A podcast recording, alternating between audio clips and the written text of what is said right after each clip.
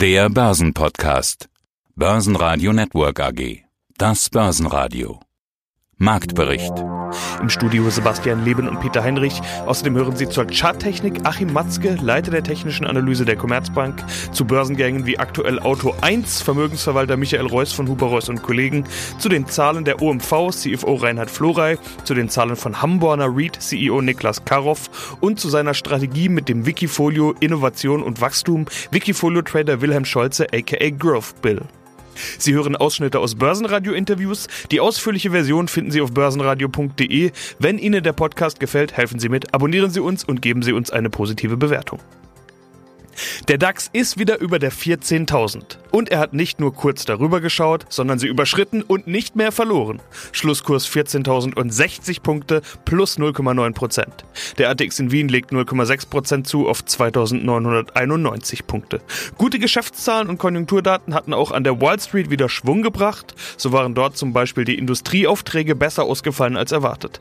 Zahlreiche Aktien sind auf neue Rekordhochs geklettert, wie zum Beispiel eBay und PayPal nach Zahlen oder bei uns Siemens Healthineers. Auch der MDAX klettert klettert im Laufe des Tages auf ein neues Allzeithoch. Und auch die Sorge um Volatilität wegen Spekulationsorgien rund um private Spekulanten und Hedgefonds scheinen sich so langsam zu verabschieden. Hallo zusammen, mein Name ist Achim Matzke und ich leite die technische Analyse bei der Commerzbank.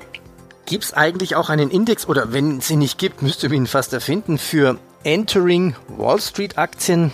Also in diesem Index müssten wir nicht nur die GameStop aufnehmen, sondern auch Evotech, Barta, Silber. Was ist das eigentlich für ein Phänomen? Ja, das hat natürlich die Anlegerschaft, die hat sich ein bisschen geändert. Wie gesagt, das ist jetzt nicht so Schwerpunkt, ist die Technologie, aber schauen wir mal, was eigentlich durch die Regulatorik passiert ist seit 2008, 2009. Große Marktteilnehmer, wie zum Beispiel Hedgefonds, die es auch geprägt haben, die sind aufgrund der Regulatorik zu Transparenz gezwungen worden. Die müssen sagen, in welchen Aktien sie größere Short-Positionen halten. Und sie dürfen sich nicht absprechen, auch was ja auch in der Finanzkrise sozusagen ja auch mit eins der, der nicht so guten Themen war. Als Konsequenz wissen natürlich die anderen Marktteilnehmer, wie dort diese Marktteilnehmer positioniert sind. Und die Konsequenz daraus ist, dass ja dann, wenn die Retail-Investoren sozusagen bei einem mittelgroßen Wert angegriffen haben, der stark angeschottet war durch Hedgefonds, dann kann man die auch so ein bisschen in die Bedulde bringen. Und das ist sozusagen neu entstanden und das ist alles sozusagen ein bisschen fraglich und das wird sicherlich mittelfristig auch zu neuer Regulatorik führen. Aber es zeigt so ein bisschen, dass die Regulatorik und die Transparenz, die man da eingeführt hat, auch zu Schwachstellen und Herausforderungen führen kann, weil man sozusagen die Positionen in Anführungsstrichen des anderen Marktteilnehmers kennt und dann dementsprechend auch seine Schwächen ausnutzen kann. Schauen wir mal, ob das so bleibt. Meine in der Summe ist, bleibt aber unsere Empfehlung, Aktien, die auch wenig fundamentalen Wert haben, da nicht groß so rum zu spekulieren. Man darf sich nicht wundern, die fahren einen kurzfristigen Hype, das ist alles super. Und danach fallen diese Kurse in sich zusammen und man hockt sozusagen auf diese Aktie, die eigentlich einen relativ geringen Wert nur darstellt. Mein Name ist Michael Reuss, ich bin der Geschäftsführer von Huber Reuss und Kollegen in München. Daimler Truck übrigens soll dieses Jahr noch an die Börse gehen. Das soll bald passieren. Am liebsten natürlich in den DAX. Der DAX wird ja dann der DAX 40 sein. Äh, heute haben wir den Börsengang von Auto 1. Mighty Reza hatten wir kürzlich beispielsweise. Man spricht über WeTransfer als möglichen nächsten großen Börsengang. Es ist viel los am IPO-Markt. Manch einer sieht das als Warnsignal. Später Bullenmarkt. Alle wollen noch schnell Geld einsammeln, bevor es vorbei ist. Oder umgekehrt ist es vielleicht ein gutes Zeichen, wenn die Unternehmen dem Kapitalmarkt wieder vertrauen. Wie sehen Sie die vielen Börsengänge momentan? Also ich sehe es auch kritisch. Einerseits ja, es ist schön und positiv für die Aktienkultur, dass mehr Unternehmen an den Markt kommen, aber die Unternehmen kommen in der Regel nur an den Markt, wenn ihnen eine hohe Bewertung zugestanden wird. Wenn Sie jetzt als Beispiel das Auto 1 von heute nehmen, also ich kann die Bewertung nicht nachvollziehen und kann ich auch nicht teilen. Und letztendlich ist das schon ein Warnsignal, weil A, die Bewertungen oder hohe Bewertungen aktuell zugestanden werden und B, diese ganzen Neuemissionen ja auch Kapital äh, vom Markt nehmen und Kapital absorbieren. Also insofern stehen mehr Angebot zur Verfügung und das zieht ja aus anderen Bereichen das Kapital ab. Das kombiniert mit den Stimmungsindikatoren, mir etwas zu positiv sind, mit den Investitionsquoten, die relativ hoch sind und mit diesen ganzen spekulativen Auswüchsen, wie zum Beispiel GameStop in den letzten Tagen, das zeigt schon, man muss ein bisschen vorsichtiger werden. Diese Faktoren mahnen zur Vorsicht und ich würde sagen, wir sind vielleicht nicht im Herbst, aber im Spätsommer eines Bullenmarktes. Manch einer zieht den Vergleich zum neuen Markt. Und wenn ich jetzt so ein Auto 1 sehe, gebraucht waren ist jetzt ja nicht unbedingt das Geschäftsmodell der Zukunft, würde ich mal sagen, oder nicht unbedingt das große Trendthema. Aber Internet, Internet läuft immer. Oh oh, das kennen wir ja noch. Irgendwie, man nimmt eine Firma, hängt einfach .com dran und auf einmal ist die viel, viel mehr wert. Plus 45 Prozent hat Auto 1 im Kurs gemacht mit dem ersten Kurs? Ist das jetzt übertrieben, diesen Dotcom-Vergleich, diesen neuer Marktvergleich zu ziehen? Ich höre ihn momentan immer häufiger. Ich habe mich dagegen gewehrt, aber selbst ich sehe so langsam die Signale. Ja, also man muss da feinsäuberlich unterscheiden in meinen Augen. Die Wahrheit liegt in der Mitte. Es ist nicht vergleichbar mit der Dotcom-Blase um die Jahrtausendwende, weil da hat nur einer im Firmennamen Dotcom reingeschrieben und war dann gleich mal 50 Millionen wert. Und heute sind teilweise valide Geschäftsmodelle da von Firmen, die bewiesen haben, dass sie im Internet nachhaltige Erträge erzielen. Und jetzt durch Corona sind viele dieser Geschäftsmodelle im Internet auch nochmal explodiert. Aber links und rechts gibt es natürlich genügend Trittbrettfahrer, die versuchen, diese Situation auch für sich zu meistern und die natürlich im Internet irgendwie präsent sind, aber jetzt nicht diese Wachstumskurven zeigen wie klassische Technologieunternehmen. Und Auto 1 hat gezeigt, dass man mit einem standardisierten Modell den Gebrauchtwagenmarkt aufmischen kann und dass man dort Erträge erzielen kann und wachsen kann. Aber das zu vergleichen mit einem digitalen Geschäftsmodell, das ich äh, unendlich skalieren kann, das sehe ich also bei Weitem nicht, zumal auf den Automarkt mit dem Wechsel der Antriebstechnologien auch schwierigere Zeiten dazukommen. Also ich meine, wer heute sich einen Neuwagen kauft, der geht wahrscheinlich tendenziell eher in die Richtung alternative Antriebsquellen wie Elektromobilität etc. Und klassische Verbrenner, vielleicht noch von alter Couleur, das ja im Gebrauchtwagenmarkt durchaus eine wichtige Rolle spielt, die werden schwieriger zu vermarkten sein. Und deswegen kann ich mir nicht vorstellen, dass diese prognostizierten Wachstumszahlen so eingehalten werden können. Und deswegen halte ich die Bewertung für überzogen. Stärkster Gewinner im DAX war Bayer mit plus 5,3 Prozent. Hier ist mal wieder das Glyphosat-Thema auf dem Tisch. Bayer macht Fortschritte bei den Vergleichszahlungen, die die Klagen in den USA beenden sollen. Außerdem hatte Bayer Konkurrent und Anbieter von Pflanzenschutzmitteln Corteva gute Zahlen vorgelegt. Davon profitiert auch der Wettbewerb. Weitere Gewinner im DAX waren MTU mit plus 2,5% und die Münchner Rück mit plus 2,2%. Stärkste DAX-Verlierer waren Heidelberg Zement mit minus 0,9%, BMW mit minus 1,3% und Delivery Hero mit minus 1,6%. Ebenfalls unter den Verlierern war die Deutsche Bank nach Zahlen. Hier blieb zwar erstmals seit sechs Jahren wieder ein Gewinn mit 133 Millionen Euro. Der Markt war dennoch nicht überzeugt. Die Aktie verlor 0,3%. Bei der inzwischen in MDAX gelisteten Commerzbank wurde das bereits angekündigte Stellenstreichprogramm von 10.000 Arbeitsplätzen vom Aufsichtsrat in einer Sondersitzung genehmigt. Größtes Aktienthema in Deutschland war aber der Börsengang von Auto 1. Die Aktie geht 45 Prozent über Ausgabepreis in den Handel und hält sich auf ähnlich hohen Kursen bis Börsenschluss. Der Ausgabepreis war bei 38 Euro, der erste Kurs bei 55, der Schlusskurs bei 52 Euro. Ja, einen schönen guten Nachmittag. Mein Name ist Reinhard Florey, ich bin der Finanzvorstand der OMV und genau da wollen sie hin. Low Carbon, wichtiges Stichwort haben Sie gerade schon genannt. Sie sind ja schon ordentlich gewachsen mit dieser Übernahme. Sie sind größter Olefinhersteller in Europa, Top 10 Player weltweit im Bereich Petrochemie. Die Konzernstruktur wurde geändert. Jetzt kommen wir zu den zukunftsgerichteten Meldungen, die heute erschienen sind. Der Geschäftsbereich Chemicals und Materials wurde etabliert. Wir haben sie eigentlich immer als Öl- und Gaskonzern bezeichnet. Das ist ja jetzt nicht mehr ganz korrekt. Wie bezeichnen Sie es denn? Sie haben vollkommen recht, dass das nicht mehr korrekt ist, weil wir uns mit dem Schritt in die Chemie schrittweise zu einem integrierten Hydrocarbon, also Kohlenwasserstoffkonzern entwickeln.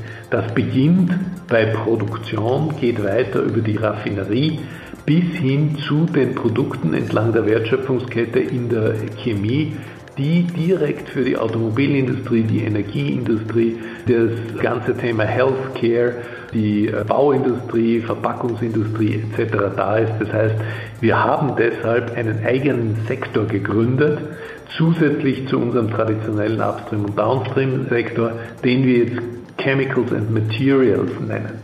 Das deutet auch schon darauf hin, dass die Chemie nicht bei der Prozesserstellung, sondern auch wirklich bei der Herstellung von Materialien, von Produkten weitergeht. Das heißt nicht nur Olefine, sondern spezifisch auch Polyolefine, Polypropylen, Polyethylen, aber auch andere Einsatzstoffe wie Butadien, Benzen etc.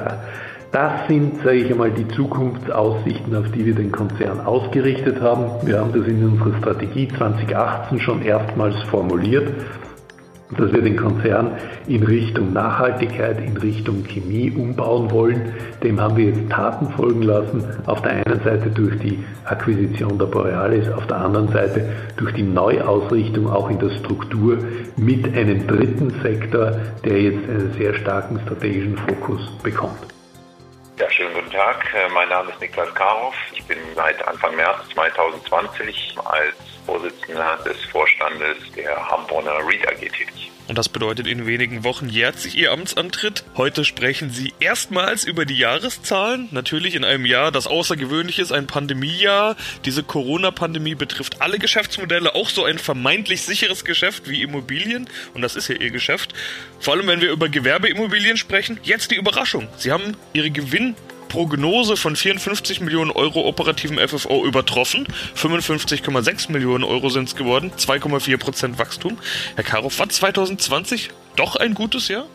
Oh, ich denke, insgesamt unterm Strich können wir doch sehr zufrieden sein, ungeachtet der für uns alle doch sehr niedrigen Bedingungen aufgrund der Corona-Pandemie. Auch uns hat das natürlich getroffen im Geschäft, das ist ganz klar. Gleichzeitig aber konnten wir aufsetzen auf einem sehr, sehr stabilen Portfolio mit sehr bonitätsstarken Mietern insgesamt und gleichzeitig auch an anderen Stellen das Portfolio weiterentwickeln und insofern unter dem Strich, denke ich, können wir sehr zufrieden sein mit dem Ergebnis, was wir hier erzielt haben. Auch ihre Miet- und Pachterlöse sind gestiegen, 3,6 Prozent, 88,2 Millionen Euro. Es gab ja zu Beginn der Pandemie eine große Sorge um Mietausfälle. Sie hatten letzten Sommer im Interview gesagt, wenn es nicht zu einem neuen Lockdown kommt, dann sollten Sie Ihre Ziele erreichen können. Jetzt kam es ja zum erneuten Lockdown und Sie sind dennoch überall gewachsen. Haben Sie die Lage schlimmer eingeschätzt, als sie war? Sieht ja jetzt nicht nach nennenswerten Ausfällen aus bei Ihnen. Ja, ich denke, wir können zurückblickend sagen, dass wir in der zweiten Jahreshälfte davon profitiert haben, dass wir doch sehr hohe Eingänge, die sich dann im Sommer schon abgezeichnet haben, im Grunde weiter erzielen konnten. Und die Auswirkungen des zweiten Lockdowns jetzt, die spüren wir jetzt stärker erst zu Jahresbeginn. Und insofern nochmal, ich denke, das Gesamtjahr hat gezeigt, wie stabil unser Portfolio ist. Ungeachtet der Probleme, die mit äh, der Corona-Pandemie verbunden sind, können wir hier, glaube ich, sehr zufrieden. Die Dividende bleibt auf Vorjahresniveau 47 Cent je Aktie. Ist das den Aktionären denn nicht genug? Ich habe mir auch mal den Verlauf der Aktie angeschaut. Die hat sich vom Corona-Crash nicht erholt. Bei ihrem Amtsantritt vor knapp einem Jahr waren sie noch bei rund 10 Euro. Danach kam der Corona-Rutsch. Es ging auch bei ihnen wieder aufwärts, aber nur bis auf 9 Euro, also nicht auf Vor-Crash-Niveau. Ja, ich denke, das sind mehrere Themen, die da zusammenkommen. Also zum einen, um das nochmal klar zu sagen, hinsichtlich der Dividende haben wir ja eine Aussage getroffen. Die exakte Höhe wird jetzt ja demnächst dann erst als Empfehlung an die Hauptversammlung gegeben. Da ist noch keine Entscheidung getroffen, aber wir haben hier mal ein Signal setzen wollen, dass wir davon ausgehen, dass es hier einen Vorschlag voraussichtlich auf Vorjahresniveau geben wird. Ähm, hinsichtlich der Aktienkursentwicklung äh, ist es so, dass wir, glaube ich, insgesamt doch nicht unzufrieden sein können. Ja, wir haben natürlich auch unter der kritischen Haltung gegenüber Gewerbeimmobilien und den Problemen, die damit jetzt verbunden waren, sagen mal, Corona auch gelitten, wie andere auch. Aber ich glaube, wenn Sie sich die Aktie und die Aktienperformance mal auch anschauen im Verhältnis zu der Kursentwicklung bei anderen Gewerbeimmobiliengesellschaften in und Ausland, denke ich, haben wir uns insgesamt doch sehr, sehr gut geschlagen. Moin und Servus aus Hamburg. Mein Name ist Wilhelm Scholze und ich manage das Wikifolio Innovation und Wachstum seit nun ja, weit über sechs Jahren. Schauen wir uns dein Wikifolio genauer an. Derzeit sind da circa 38 Positionen, drunter auch viele bekannte sogenannte Innovationsführer, um ein paar zu nennen. Du hast Aktien von BMW, Facebook, Amazon, Alphabet, AT&S, Evotech, Nvidia, Shop Apotheke. Also das sind die normalen, die man eigentlich so als Treiber auch gut identifizieren kann. Aber lass uns doch mal über die besonderen bzw. nicht ganz so bekannten sprechen. Wenn man dann Wikifolio sortiert nach der besten Performance, dann fällt auf Twilio, Incorporated, ich weiß gar nicht, ob man es richtig ausspricht. Ich weiß auch nicht, ich glaube Twilio. Aber Twilio, okay. Mit fast 900% plus, also derzeit genau 890%. Wer ist das? Was machen die? Ja, das ist nun eine Firma, die im Grunde keiner so richtig kennt, weil sie komplett im Hintergrund agiert. Die Firma gibt es doch gar nicht so lange, ich glaube knapp zehn Jahre oder sowas, und seit ein paar Jahren an der Börse. Und diese Firma ist zuständig für die Kommunikation im Hintergrund der großen Firmen. Das heißt, früher wollten die Leute mit ihrer Firma potenziell telefonieren und haben einen Brief geschrieben. Heute gibt es die Möglichkeit, Nachrichten zu schicken, WhatsApp zu schicken, E-Mails zu schicken. Per Voice oder per Zoom-Calls zu kommunizieren mit Messenger.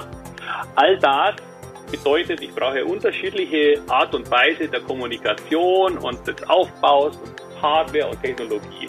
Und diese verändern sich permanent. Und Twilio hat dieses quasi Know-how gebündelt und eine cloud-basierte Lösung angeboten. Und was sie jetzt tun, ist, dass im Grunde fast alle großen Firmen Lösungen von Twilio benutzen. Von Uber, von Airbnb, in Deutschland DriveNow oder sogar WhatsApp. Und über 60.000 Firmen nutzen die cloud-basierte Lösung von Twilio. Nur du wirst es quasi nie sehen, weil es läuft im Hintergrund. Und das ist ganz spannend, denn diese Firma hat ein enormes Wachstum in den letzten Jahren. Ist natürlich auch teuer bewertet. Und wenn du siehst, ich habe nur noch ein Prozent da drin, dann liegt das nicht nach 900 Prozent, dass ich mal 0,1 Prozent gekauft habe, sondern ich hatte natürlich auch mal mehr, aber habe natürlich in diese Stärke immer wieder einen Teil abgebaut und einen Teil gelassen, mit dem ich mich trotzdem noch freue.